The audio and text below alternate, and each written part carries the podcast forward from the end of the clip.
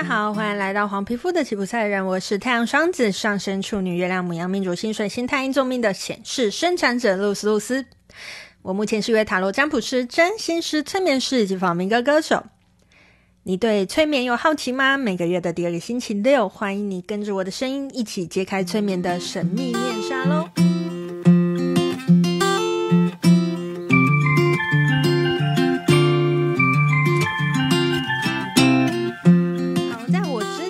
的呃录的催眠的影片当中呢，我提到过“心锚”这个名词哈。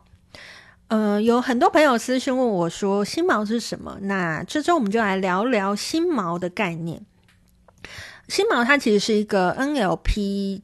的技巧，NLP 它叫做神经语言程式学。那至于要用 NLP 是什么，又是一个博大精深的东西了。所以，呃，我们未来再好好的介绍。我们今天就 focus 在心锚这个议题。吼，你是不是曾经在某个路口跟路人擦肩而过的时候，闻到他身上的味道，不知道从何而来的，让你感到喜悦呢？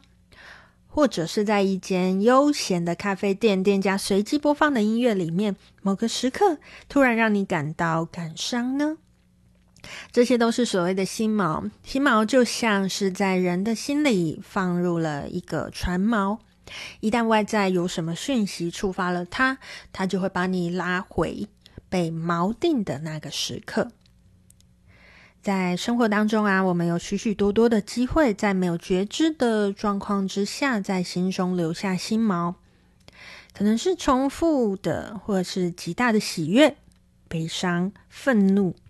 每当我们被每一个某一个钩子触发的时候，就会突然的升起过去的那个情绪。这个钩子啊，它有时候藏得很深，不一定是非常直观的连接，吼。就有时候这个钩子呢，跟你那个情绪，诶，你可能会觉得表面上是连接不上的，可是他们实际上呢，却有一个隐隐的链接在他们之间。吼，嗯，举个例子就会比较好理解。比如说，在每周的晨会上，主管总是很严肃的听着每个人的报告，但是每次最靠近月底的那一周，主管的心情就会特别好，晨会的气氛也不那么紧张。大家都以为是哦，因为要靠近发薪日，所以主管情绪就会比较正面。但是某个月啊，主管该心情好的那一次晨会，他却骂人了。大家讨论着，可能是主管在家里受了委屈，所以今天才这么暴躁，却没有人发现主管的好情绪可能是来自于那一杯便宜的三合一即溶咖啡。平常都是小秘书帮主管准备咖啡，但是每个月的最后一个晨会，小秘书会因为私人的理由没有办法帮主管准备咖啡。为了求快，为了节省时间，主管就会在这时候帮自己泡上一杯最省时的三合一即溶咖啡。这个咖啡的味道，在他心中连接到的是他初恋的告白成功。在那个对方答应的时刻，他正啜饮着一口三合一的即溶咖啡。在这个例子里面呢、这个触发点是三合一的即溶咖啡，而那个心锚是告白成功的喜悦情绪。但我们看着表面，其实我们并没有办法知道，呃，这个关联是什么。